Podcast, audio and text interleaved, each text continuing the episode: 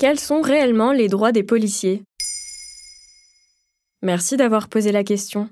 Avec les nombreuses mobilisations intersyndicales en protestation contre la réforme des retraites depuis début 2023, le dispositif policier est toujours plus important. Durant la manifestation du 1er mai, 12 000 agents de police ont été mobilisés par le ministère de l'Intérieur sur tout le territoire. Dominique Simoneau, la contrôleur générale des lieux de privation de liberté, dit CGLPL, a relevé plusieurs irrégularités concernant les interpellations ou encore les conditions de garde à vue. Ce rapport se fonde sur le contrôle de neuf commissariats le 24 et le 25 mars 2023.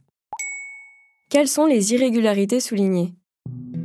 Dominique Simoneau parle dans son rapport d'atteintes graves aux droits fondamentaux et ce sur plusieurs points. Premièrement, depuis le début des contestations contre la réforme des retraites, plusieurs associations, dont la Ligue des droits de l'homme, ont plusieurs fois mis l'accent sur ce qu'elles appellent des interpellations préventives. Il s'agit, selon la définition de l'Association de défense des libertés constitutionnelles, d'interpellations arbitraires sans que la moindre infraction ne puisse les justifier. Dans son rapport, Dominique Simoneau explique que c'est une méthode commandée par le préfet de police. Certains agents avaient eu pour consigne et ordre hiérarchique d'interpeller sans distinction toute personne se trouvant dans un secteur ou un autre de la capitale.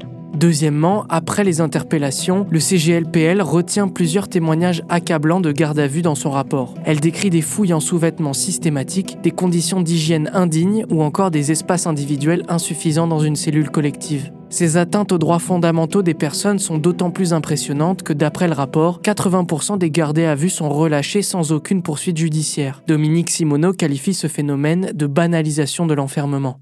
Mais que peut faire un policier concrètement? Déjà, interpeller n'est pas arrêter. En effet, une interpellation se limite à l'action de poser des questions à quelqu'un au cours d'un contrôle de police ou d'un interrogatoire, selon Larousse. Ce n'est pas parce que quelqu'un est interpellé qu'il est forcément amené au poste. D'ailleurs, un policier ne peut entrer en phase d'interpellation que s'il croit que vous avez commis une infraction ou que vous correspondez à la description de la personne ayant commis l'infraction. Il ne peut rien faire s'il pense que vous allez commettre quoi que ce soit, par exemple. Sinon, la police pourrait interpeller n'importe qui en manifestation. Et qu'a répondu l'autorité face aux accusations? Que ce soit le ministre de l'Intérieur Gérald Darmanin ou le préfet de Paris Laurent Nunez, ils démentent les accusations faites dans le rapport indépendant de Dominique Simoneau. Pour le chef de la police, le CGLPL excède ses compétences, notamment lorsqu'elle dénonce une instrumentalisation des mesures de garde à vue à des fins répressives. Voilà quels sont réellement les droits des policiers. Maintenant, vous savez, un épisode écrit et réalisé par Samuel Lambrouzo.